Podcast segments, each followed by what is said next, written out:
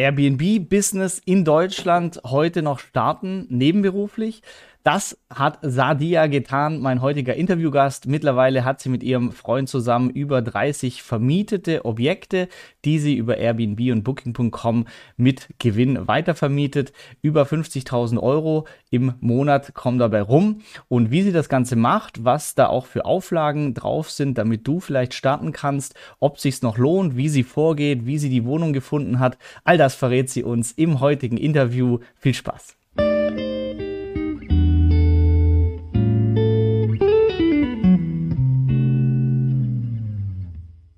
Ja, herzlich willkommen zum Interview ähm, Airbnb-Unternehmerin Sadia heute. Ähm, ja, freut mich, dass du dir die Zeit nimmst und uns mal ein bisschen so Einblick gibst in deinen Alltag als Airbnb-Unternehmerin. Daran hat sich nichts geändert. Ihr macht es weiterhin Vollzeit. Ähm, Angestelltenjob gibt's nicht mehr. Das ist hm. richtig, oder? Genau, ja, Florian, freut mich, dass ich hier sein darf, ähm, ja, mit im Interview mit dir. Und genau, ich teile gerne Insights. Wir sind nach wie vor, ähm, ja, eigentlich erst seit 2021 richtig mit Vollgas dabei. Ähm, mit der Firmengründung haben aber schon 2020 angefangen. Ähm, genau vor Corona sozusagen mhm. und machen das in Vollzeit. Genau. Letztes Jahr den Job gekündigt und jetzt Fokus aufs Kurzzeitvermietungsbusiness. Cool. Äh, die meisten Zuschauer werden wahrscheinlich angestellt sein, aber das heißt, ähm, ihr habt es auch gestartet, das Business, als ihr noch im Angestelltenjob wart und habt dann nebenher quasi mal, ich glaube, in Stuttgart habt ihr gelebt und dann im Schwarzwald zwei Stunden Fahrt die erste Wohnung. Ähm, also das ist quasi im klassischen Angestelltenjob noch entstanden. Ganz genau, richtig. Ähm, beziehungsweise im Angestelltenjob, Schrägstrich, während dem Studium. Ähm, mhm. Genau, Roman, mein Geschäftspartner und Lebenspartner, war damals nämlich noch im Studium und ich war aber schon Vollzeit angestellt. Mhm. Und aus dem Grund konnten wir das Ganze auch nur nebenberuflich starten oder ich zumindest ähm, was aber gut möglich war. Ich habe dann halt auch an den Wochenenden die Zeit investiert, äh, bin in Schwarzwald gefahren, habe dort äh, Zeit in die Ferienwohnung investiert, hat sich allerdings in Grenzen gehalten, weil das Objekt, ähm, also das erste Objekt, ziemlich, ähm, wie soll ich sagen, äh, mit niedrigem Invest gestartet wurde mhm. und damit äh, wir auch nicht allzu viel Arbeit reingesteckt haben. Wir wollten erstmal schauen, wie es anläuft. Genau, insofern haben wir so ganz ähm, ja, von klein gestartet sozusagen. Mhm. Genau, und Invest dann wahrscheinlich für Aufhübschung der Wohnung, ähm, Gegenstände kaufen, Deko, aber ihr mietet ja alle Wohnungen. Also bis heute, oder was vielleicht für viele abschreckend ist, aber ich kann jetzt keine Immobilie kaufen, ihr macht das Ganze ja quasi, Invest ist nur fürs Aufhübschen des Zimmers, dass alles da ist, was, was so gefordert wird, aber ihr mietet alles. Und das ist auch heute noch so, ihr kauft keine Wohnung, sondern ihr mietet und vermietet dann weiter. Ganz genau. Also wir haben uns auf äh, die Anmietung der Objekte spezialisiert. Mittlerweile sind da auch sehr viel größere Objekte mit dabei, also ganze Gästehäuser, in denen sich dann mehrere äh, Ferienapartments befinden. Aber ähm, am Anfang haben wir ähm, genau auch gesagt, okay, für einen Immobilienkauf brauche ich natürlich sehr viel mehr Eigenkapital. Ähm, war jetzt nicht so vorhanden und ich persönlich wollte auch nicht so viel Kapital binden. Ähm, da war natürlich die Idee sehr viel lukrativer, einfach anzumieten und dann das Geld eben in die Unterkunft Zukunft zu stecken, eben wie du angesprochen hast, in Möbel, in Dekoration, in mhm. Bettwäsche, was man eben dann so braucht. Eine Espressomaschine. Richtig. Senseo okay. war es in unserem okay. Fall. Ja, okay. Ähm, der, die, die letzte Info, die ich habe, gerne korrigieren. Ähm, da waren es, ihr habt 30 Wohnungen in der Vermietung und 25.000 Euro Umsatz. Stimmt das noch grob oder seid ihr da schon drüber weg? Nein, das, das stimmt absolut nicht mehr, vor allem nicht in dem Verhältnis. Also wir mhm. sind bei 30 Objekten, genau, das ist richtig. Ähm, wir haben haben mittlerweile weit über 50.000 Euro Umsatz in Summe und die 25.000, mhm. die haben sich noch, also das war letztes Jahr die Information und das hat sich natürlich noch auf eine andere Anzahl an Unterkünften bezogen. Da waren wir noch weit unter den 30. Ähm, dadurch, dass wir jetzt größere Objekte dazugenommen haben, ist natürlich das Wachstum dann auch schneller. Mhm. Und äh, genau, deswegen hat das Verhältnis nicht mehr ganz gepasst. Okay, und das alles ähm, seit 2021, also auch in einer kurzen Zeit, relativ zu anderen Geschäftsmodellen gesehen, ähm, aufgebaut? Ja, also nicht ganz. Äh, angefangen mit der Schwarzwaldgeschichte haben wir schon Anfang 2020, mhm. direkt bevor Corona kam. Und äh, 2021 war dann die ähm, Firmengründung, wo wir gesagt haben, okay, wir gehen jetzt die ähm, Schritte in Richtung noch professionelleres Business, eben mit der Anzahl der Unterkünfte, die, die, wir, die wir damals hatten. Das waren, glaube ich, dann so knapp über zehn Unterkünfte. Ähm, haben wir gesagt, wir möchten uns jetzt komplett professionell aufstellen. Genau. Das heißt, ab da war dann natürlich das Wachstum und die Skalierung noch mal viel, viel schneller. Aber mhm. wir haben schon äh, weit vorher gestartet mit dem mhm. Business. Okay, ähm, ich habe einen Bekannten aus Österreich, der sich da auch mal dran versucht hat, hat auch ein Buch darüber mhm. geschrieben. Ähm, aber was, was mir da immer hängen geblieben ist, ist ähm, ja die gesetzlichen Regelungen, vor allem in Großstädten und jede Stadt hat die eigenen Regelungen, das für mich so war, okay, das kann man eh nicht mehr machen oder ich, ich lebe in Stuttgart. Ähm, ist es so oder ähm, also dass, dass das wirklich in den Großstädten quasi schwierig oder nicht möglich ist und ihr auch deshalb von Anfang an irgendwie Schwarzwald oder Allgäu, ähm, da geht's aber. Oder kannst du uns natürlich ohne unverbindlich rechtlich, aber aus Erfahrung, ähm, wie ist da so die, die Regelung aktuell? Genau, also es ist nicht ganz richtig, dass man es in großen Städten nicht machen kann. Richtig ist, dass man keine normalen Wohnimmobilien nutzen kann in Großstädten, in denen ein Zweckentfremdungsverbot ähm, besteht. Also hat an sich auch nichts mit Großstädten zu tun. Es gibt auch kleine Städte, wo es diese Gesetze gibt tatsächlich, auch Ferienorte mittlerweile, weil natürlich irgendwelche ähm, ja Grenzen gesetzt werden müssen. Das ist auch wichtig und gut so, ähm, weil auch wir sagen, ähm, es ist wichtig, dass man das Business professionell aufzieht, wenn man es denn machen möchte. Und dann natürlich auch nur mit den Immobilien, die sich dafür eignen und in den Rahmenbedingungen, die möglich sind. Ähm, die ländlichen Regionen, da kann man jetzt auch nicht pauschal sagen, dass es überall möglich ist. Wie gesagt, es gibt schon Ferienorte, die hier auch Bestimmungen haben, die das Ganze einschränken. Aber Schwarzwald war ähm, damals, ich sag mal, ein einfacher Start für uns, da ich so ein bisschen aus der Richtung komme und halt wusste, okay, das ist touristisch, äh, da gehen Leute gerne hin zum Urlaub machen. Ähm, das war so eine ganz kleine Anfängeranalyse, die wir damals gemacht haben, sozusagen, und entschieden haben, okay, Schwarzwald hat Potenzial, da starten wir mal. Mhm. Genau. Und ähm, da waren eben auch die rechtlichen Rahmenbedingungen so vorhanden, dass wir gesagt haben, wir können dort starten mit einer kleinen Ferienwohnung ähm, und müssen nichts großartig erstmal beachten, außer eben, dass man eine Nutzungsänderung machen muss bei äh, manchen Immobilien, wenn sie dann noch keine äh, ich sag mal, Deklarierung als Ferienwohnung zum Beispiel haben mhm. oder als ähm, ja, Gästehaus oder sowas. Mhm. Ähm, das ist das Einzige, was man dabei beachten muss. Genau. Mhm. Okay, und so eine Nutzungsänderung, das, ich habe nur ein bisschen recherchiert, mit Architekt 1000 Euro. Ähm, ist das so grob, also ist es gar nicht so ein wilder Aufwand oder ähm, ja, ist es einfach so ein Schritt, den ihr quasi zu Beginn macht? Mhm. Ähm, genau, also die Nutzungsänderung, da gibt es eben so ein paar Dinge, die man abklären muss äh, vorab, weil nicht jede Immobilie, die umgenutzt werden muss, ähm, also auch hier muss man wieder unterscheiden. Ähm, es gibt Wohnimmobilien, die man umnutzen kann oder muss. Dann gibt es äh, Gewerbeimmobilien, die man umnutzen kann oder muss. Ähm, also das sind unterschiedliche Konstellationen. Aber die Nutzungsänderung selber, wenn ich es jetzt für eine klassische Ferienwohnung oder Immobilie jetzt von, sagen wir, 50 Quadratmetern betrachte, betrachte, dann sind es so 1500 Euro ungefähr, die mich der Antrag kostet bei einem Architekt. Ähm, mhm. genau. Kann natürlich auch höher oder niedriger sein, je nachdem, mit wem man spricht. Aber das sind so die Durchschnittswerte, die wir haben. Mhm. Und äh, genau, die Nutzungsänderung an sich ist eigentlich hauptsächlich bürokratischer Aufwand, mhm. sage ich mal, ne, wie man es so kennt halt. Ähm, weil an sich wird ja dabei nichts geändert. Also in unseren Fällen, wir bauen in der Regel nie was um. Ähm, könnte zwar jetzt in der Zukunft vorkommen mit größeren Projekten, aber wir selber mieten im Prinzip nur an und ändern die Nutzungsart. Genau, das heißt, umgebaut wird nichts. Trotzdem muss man einen Bauantrag auf Nutzungsänderung einreichen. Ähm, und dafür braucht man eben in der Regel einen Architekten, weil nur der berechtigt ist, das auszufüllen. Mhm. Ähm, aber mehr ist es eigentlich gar nicht. Also ich selber muss dann nur Unterlagen zusammentragen. Mhm. Und wie lange dauert sowas erfahrungsgemäß circa? Weil ich kenne nur Bauanträge und Ämter dauert immer Ewigkeiten. Habt ihr da so einen ja. Erfahrungswert?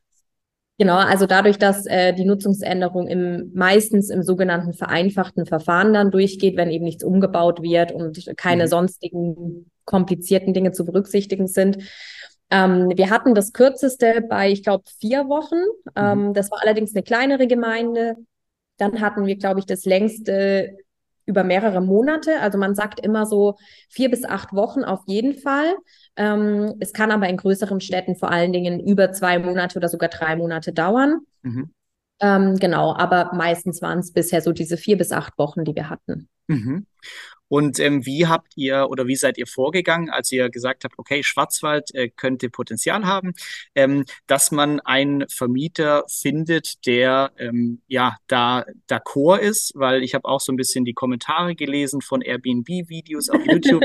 da kommt dann immer ganz oft, ähm, ah ja, wie, wie, wie macht ihr das? Weil irgendwie acht von zehn Vermieter sagen, nee, Untervermietung will ich nicht, äh, geht nicht. Habt ihr das einfach über die Masse gemacht, viele angeschrieben und gesagt, wir haben das vor oder wie seid ihr da vorgegangen zu Beginn?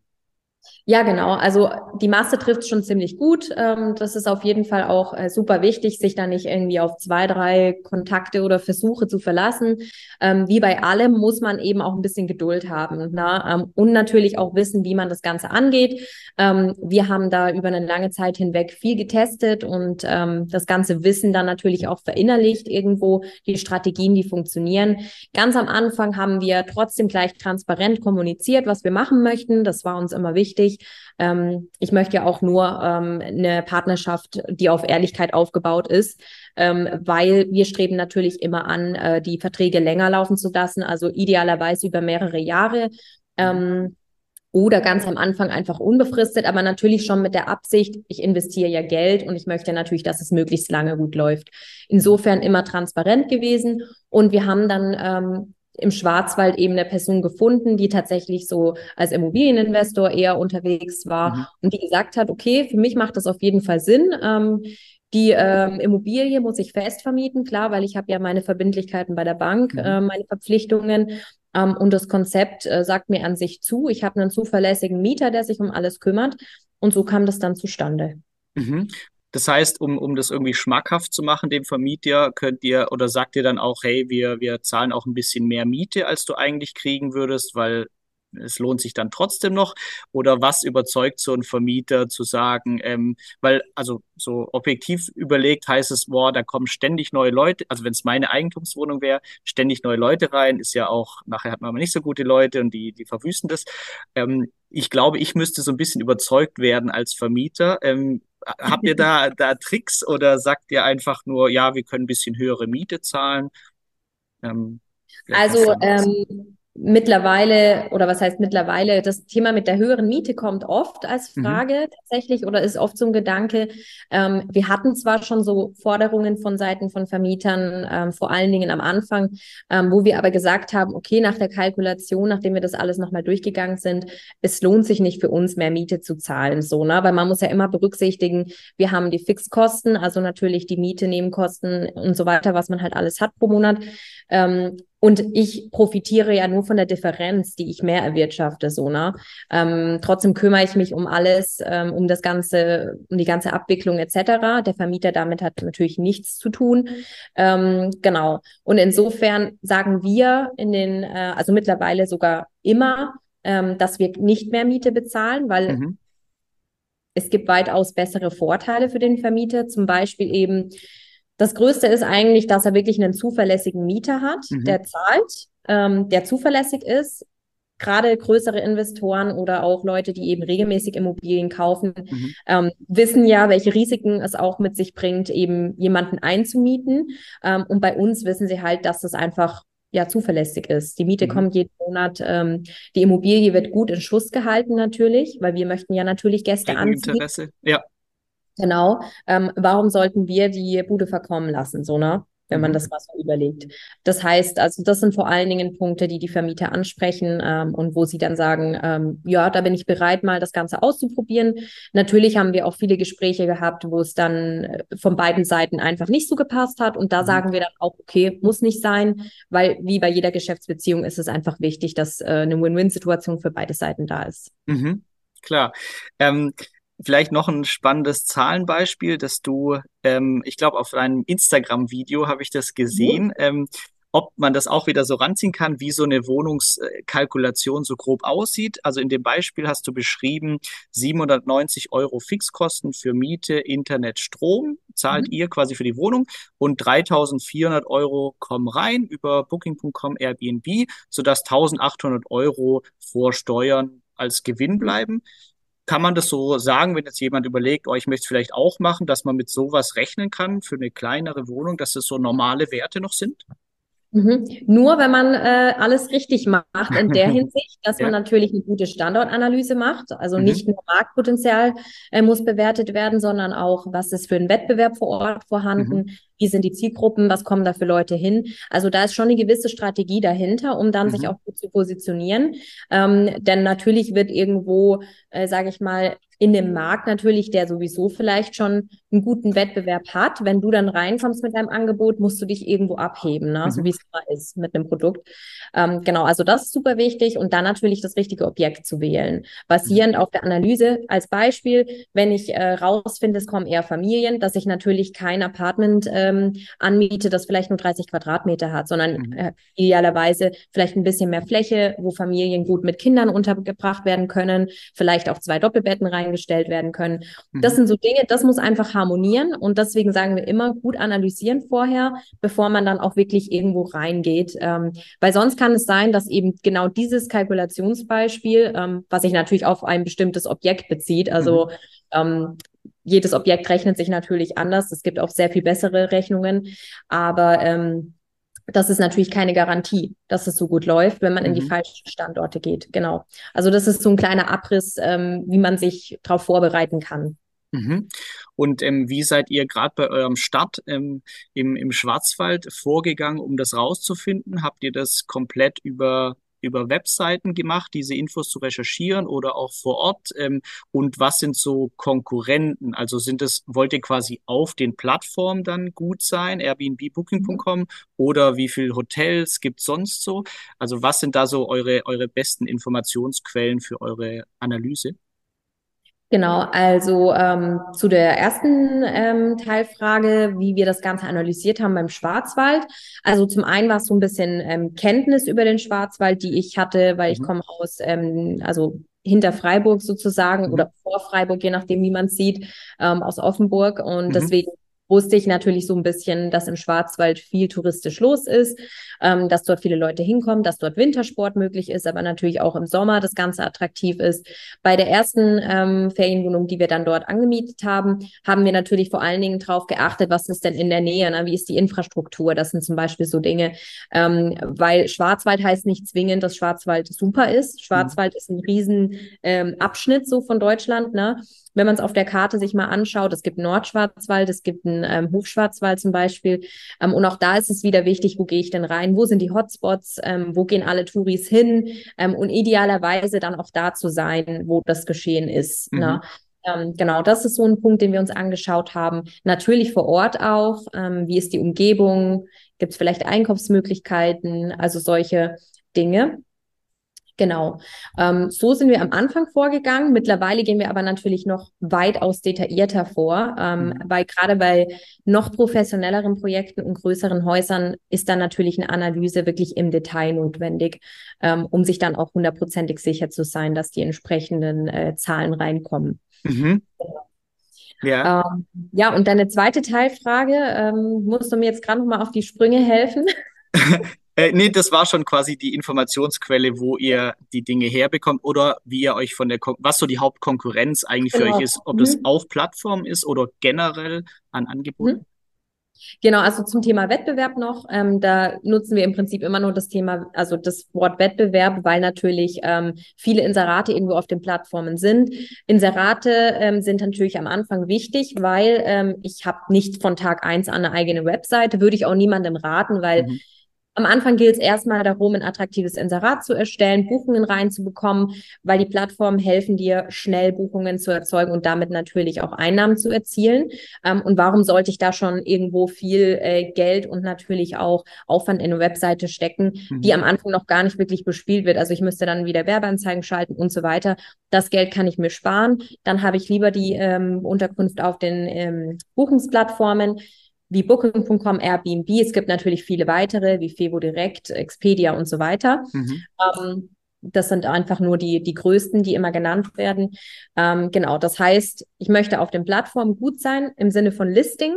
Also mhm. ich möchte möglichst weit oben gelistet werden. Um das zu schaffen, ähm, sind viele unterschiedliche äh, Faktoren notwendig, beziehungsweise Kriterien. Also da spielen die Fotos mit rein, da mhm. spielen die Bewertungen natürlich mit rein, da spielt mit rein, wie alt ist schon das Inserat. Also auf Airbnb werden zum Beispiel neue Inserate ein bisschen mehr gepusht, mhm. ganz am Anfang nur.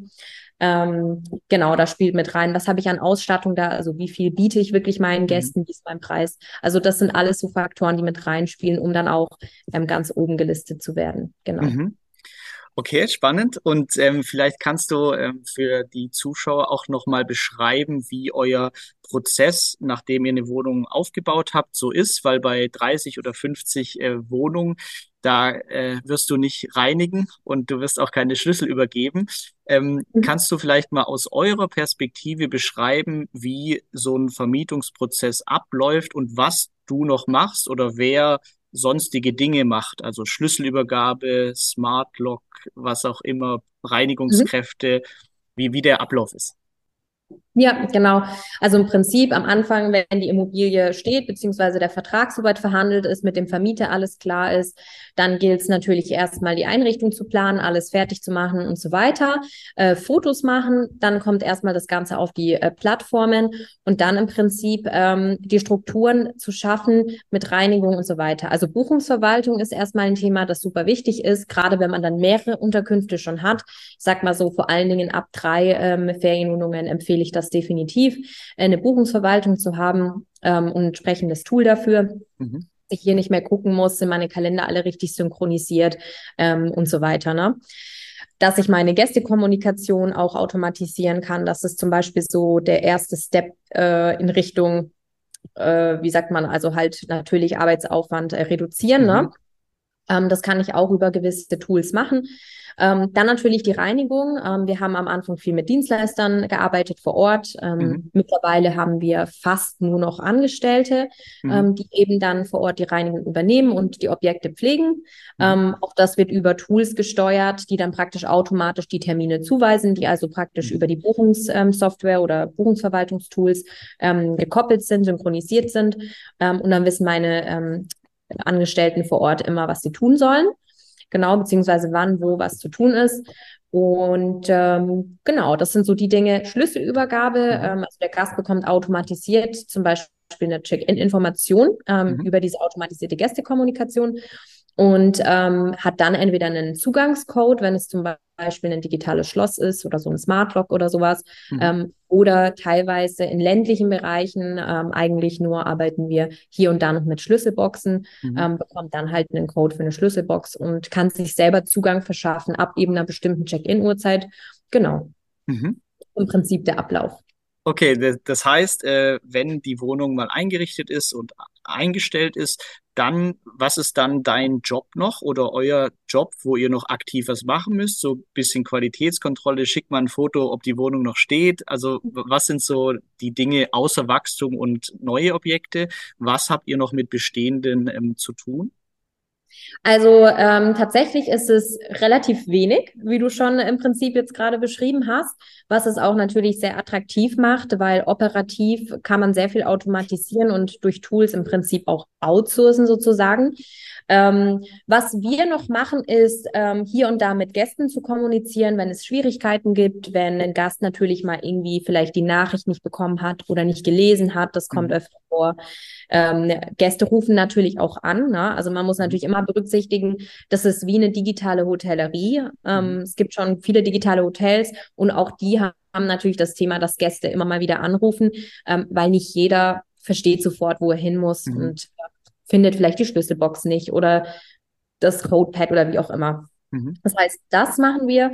Ähm, natürlich auch Koordination im Hintergrund noch. Also wenn mal irgendwo äh, ein Dienstleister benötigt wird für, ich sag mal, Hausmeistertätigkeiten, ähm, ja, solche Geschichten, vielleicht Verschönerungen am Objekt oder wenn mal eine kleine Reparatur notwendig ist.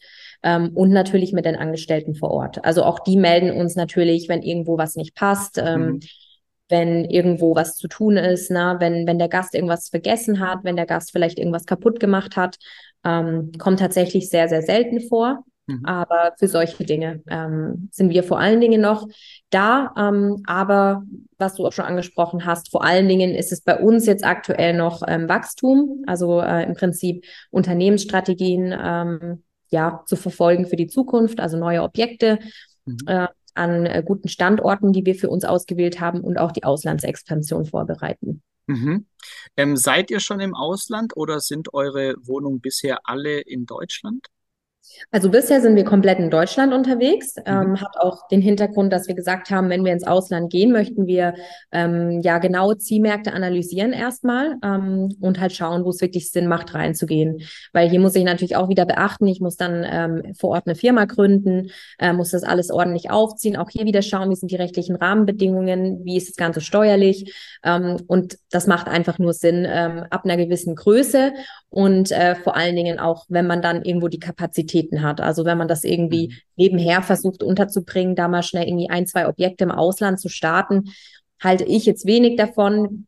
Lieber richtig angehen. Und das ist bei uns für 2023 eben jetzt mhm. ähm, auf der Liste sozusagen, ähm, genau, vielleicht schon die ersten Objekte hier im Ausland zu akquirieren. Mhm.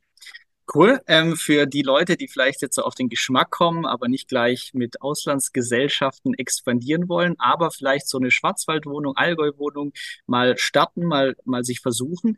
Habt ihr das damals? Also ich nehme an, ein Gewerbe ist notwendig, weil Nutzungsänderungen, ähm, also und die Frage wäre, wie habt ihr die ersten Vermietungen gemacht? Ähm, habt ihr dann Einzelgewerbe einfach angemeldet dafür oder läuft es noch mhm. privat?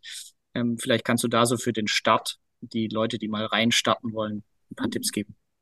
Ja, genau. Also man kann relativ unkompliziert starten. Ähm, ist natürlich hier jetzt alles unter Vorbehalt, sind nur meine eigenen Erfahrungen. Ähm, ich darf natürlich keine Steuerberatung geben, mache ich auch nicht. Aber wir haben damals ähm, uns natürlich auch informiert, wie können wir starten, haben das alles abgeklärt äh, mit Gewerbeamt, mit dem Steuerberater und so weiter. Man kann aber tatsächlich bei ein, zwei, drei Objekten über Vermietung und Verpachtung starten. Mhm. Je nachdem, wie die eigene individuelle steuerliche Situation aussieht. Also hat natürlich auch damit zu tun, habe ich irgendwie noch einen Vollzeitjob, habe ich schon ein Unternehmen, äh, keine Ahnung, ne? Das sind mhm. so unterschiedliche Dinge. Bei uns war es möglich. Ähm, so konnten wir auch relativ easy und schnell starten, mussten da uns erstmal nicht weiter beschäftigen, wie muss ich das jetzt hier gewerblich machen und so weiter ähm, beziehungsweise über ein Gewerbe.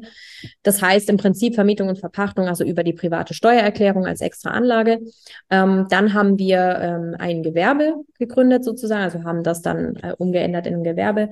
Und ähm, dann, wo wir noch größer wurden, haben wir gesagt, okay, jetzt macht nur die GmbH Sinn, ähm, aufgrund natürlich zum einen der Umsätze und zum anderen auch irgendwo ähm, gegenüber Partnern seriös auftreten zu können, ähm, ja, sich selber absichern zu können. Genau, das mhm. war dann die Entscheidung ist natürlich nicht für jeden das Richtige. Also wir bekommen ganz oft diese steuerlichen Fragen, ähm, wo wir nur sagen können, für uns war eben das das Passende, aber es kommt immer auf die eigenen Ziele an ähm, und natürlich die steuerliche Situation. Mhm. Und ähm, wie ist deine Einschätzung jetzt mit doch einiger Erfahrung? Ähm, ist es noch ein attraktives Business auch für Leute, die jetzt starten? Also würdest du es empfehlen, ähm, deiner besten Freundin, deinem besten Kumpel irgendwie, ähm, hey, ich will vielleicht nebenher was dazu verdienen, was starten?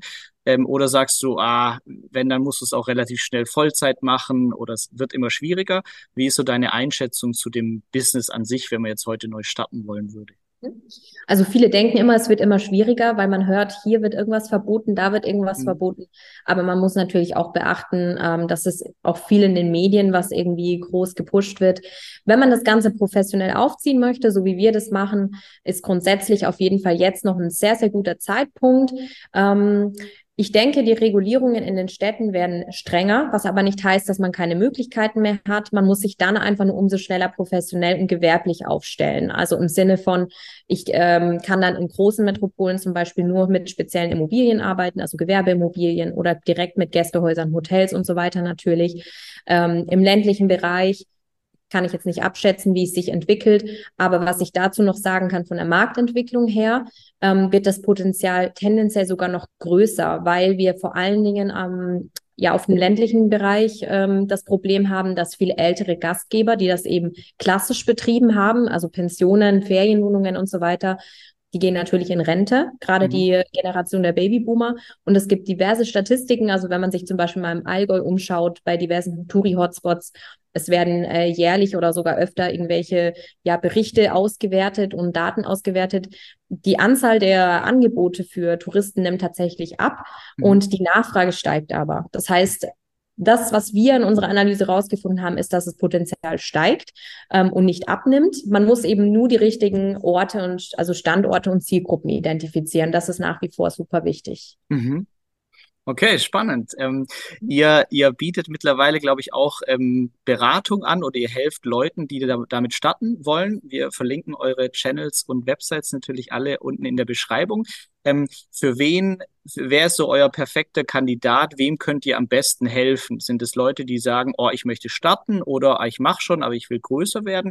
Wer, mhm. für wen ist eure, euer Coaching, eure Beratung so am besten geeignet? Mhm.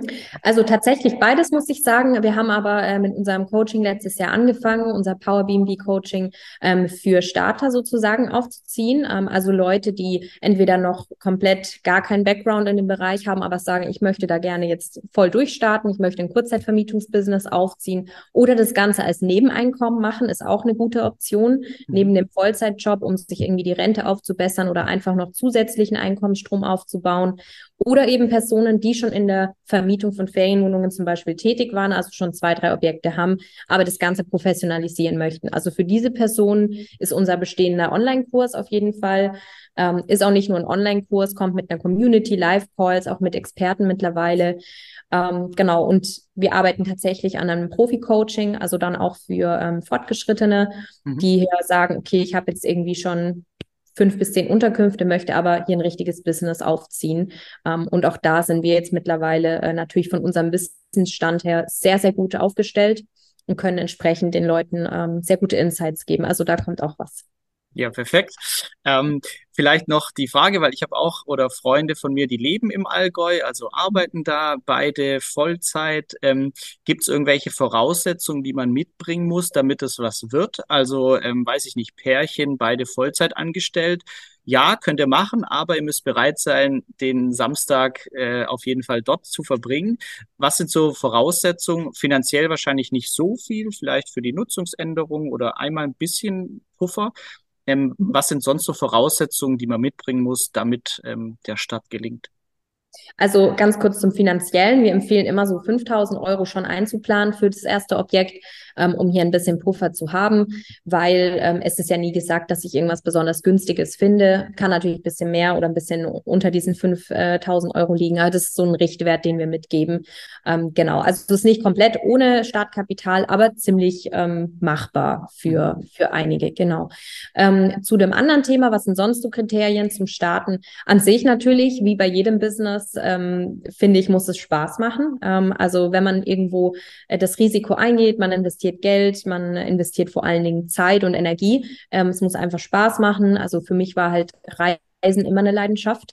Und ich finde, das kann man mit dem Business super gut verbinden. Klar, nicht nur, weil ich irgendwann vielleicht Unterkünfte im Ausland aufbauen kann, sondern auch, weil ich natürlich viel unterwegs bin, gerade am Anfang, ähm, wenn ich Objekte einrichte, wenn ich Objekte aufziehe, ähm, dann natürlich auch ist es super vielfältig, der operative Betrieb, man hat mit unterschiedlichen Leuten zu tun. Ähm, also gerade Menschen, die gerne kommunikativ sind, gerne mit Partnern arbeiten, viel unterwegs sind und natürlich das Thema Reise äh, Lust haben auch ähm, für die ist es definitiv ähm, oder könnte es das Richtige sein. Und ja, wie gesagt, also Motivation und Spaß finde ich ähm, ist immer das, das größte ähm, A und O bei der ganzen mhm. Sache, um erfolgreich zu sein. Ja, ich glaube, bei allem, um die Durststrecken auch durchzuhalten, muss Richtig. es einfach, einfach Spaß machen. Ähm, okay, abschließende letzte Frage, äh, weil es mich, ich stelle hier sowieso immer nur Fragen, die mich gerade interessieren, also, aber kommt dann meistens auch ganz gut an. Ähm, mhm. die, die, ich glaube, ich habe in einem Interview von dir gehört, ähm, oder was wahrscheinlich die Sorge ist, so ja, aber was, wenn ich das nicht vermietet kriege und so weiter. Ihr hattet, mhm. glaube ich, nach 24 Stunden auf der Plattform die erste Buchung, was dann immer so ein Highlight ist. Kannst du oder eine Prognose abgeben, wie ist so ein normaler erster Monat? Also muss ich einplanen, okay, bis ich es bei der Plattform oben habe, dann dauert es ein bisschen, bis die Buchungen kommen. Oder ist es relativ schon am Anfang auf dem Niveau, wie ich es mir nachher von der Auslastung wünsche? Muss man da eine mhm. Durchstrecke einplanen zu Beginn oder startet das gleich, gleich gut ähm, durch? Nein, also auch hier ist wieder die Analyse super wichtig. Dann, wenn ich mich gut vorbereitet habe mhm. mit Analyse und Akquise, dann ist eben auch diese Durststrecke auf jeden Fall kein Thema. Dann wird keine da sein, weil ich natürlich gleich die Auslastung auch bekomme, die ich analysiert habe. Also wir sagen immer, ähm, alles, was so unter 60, 70 Prozent Auslastung ist oder bei der Analyse im Prinzip ausgewertet wird, ähm, sollte man eher die Finger davon lassen. Mhm. Das ist dann das Risiko. Ähm, genau. Und so als Richtwert kann man sagen, also jetzt speziell auf Airbnb gilt aber auch fast schon für Booking. Ähm, innerhalb von 24 Stunden kommt eigentlich immer eine Buchung rein. Haben jetzt auch erst wieder einen Kursteilnehmer gehabt, der seine erste Unterkunft äh, gelauncht hat. Ähm, war sehr, sehr cool, auch sehr schön gestaltet. Hat auch innerhalb von, ich glaube, sogar weniger als 24 Stunden die erste Buchung bekommen und ist sogar innerhalb kurzer Zeit ziemlich schnell ausgebucht gewesen für den ganzen Monat. Mhm. Ähm, genau. Also wenn man das alles richtig macht mit Analyse, Objekt, natürlich auch die Einrichtung irgendwo abstimmen ähm, auf die Faktoren, die vorhergehen, dann ähm, muss man solche Durststrecken nicht befürchten. Okay. Klingt gut. Ähm, ja, super. Das, das war's schon mit meinen Fragen. Gibt's von deiner cool. Seite noch einen Punkt, den wir irgendwie ähm, nicht angesprochen haben, du aber für sehr wichtig findest? Ähm, ja, auf jeden Fall äh, das Thema Algorithmen. Ähm, da haben wir nicht mhm. so richtig drüber gesprochen. Klar, es gibt super viele Aspekte, die man in der kurzen Zeit jetzt nicht ähm, erörtern kann. Aber ähm, man sollte nicht unterschätzen, dass die Plattformen natürlich ihre speziellen Algorithmen haben, um Inserate auszuspielen und zu pushen. Ähm, und auch das Einstellen von einer Unterkunft ist vielleicht jetzt nicht in also nicht so ohne, wie man sich es vielleicht vorstellt, mhm. mal kurz irgendwie Fotos machen und dann einstellen und dann läuft es, sondern es gibt auch hier wichtige Faktoren zu beachten, ähm, unterschiedliche Dateneinstellungen, sei es jetzt zum Mindestaufenthalt der Gäste mhm. oder sei es zum Pricing. Ähm, das sind alles so technische Feinheiten, sage ich mal, die dann auch super ausschlaggebend sind. Genau, also hier auch äh, drauf achten und sich ein bisschen mit dem Thema beschäftigen. Mhm. Auch Erfahrungswerte dann, von denen man sich die Zeitabkürzung holen kann von Leuten, die es einfach schon länger machen. Genau. Okay, ja super. Dann bedanke ich mich für deine Zeit. Ich wünsche euch alles Gute. Bin gespannt, wo die Expansion hingeht dieses Jahr. Mhm. Ähm, genau. Und bei Fragen in den Kommentaren und wenn ähm, ja das zu viele sind, dann werde ich die dir auch irgendwie weiterleiten. Du kannst sie vielleicht dann mal gesammelt ja, anschauen gerne, mhm. oder schaust selber bei. Mhm. Super. Ja, cool. vielen Dank dir für deine Zeit. Danke dir fürs Interview. Sehr gerne. Danke, dass du bei dieser Podcast-Folge dabei warst. Du konntest was mitnehmen? Leite ihn gern an deine Freunde weiter, die mit dir Vermögen aufbauen wollen. Geteilte Freude ist doppelte Freude. Alle wichtigen Links der Folge findest du in den Show Notes. Wenn du den Geldschnurrbart Podcast aktiv mitgestalten möchtest, verlinke @geldschnurrbart auf Instagram und stell uns deine Frage. Vielleicht ist sie dann schon bald Thema in einer neuen Folge. Ansonsten hilft uns jede Bewertung auf iTunes oder Spotify. Vielen Dank dafür. Auf das unser Vermögen und unsere Zufriedenheit weiter wachsen. Bis zum nächsten Mal, dein Geldschnurrbart-Team.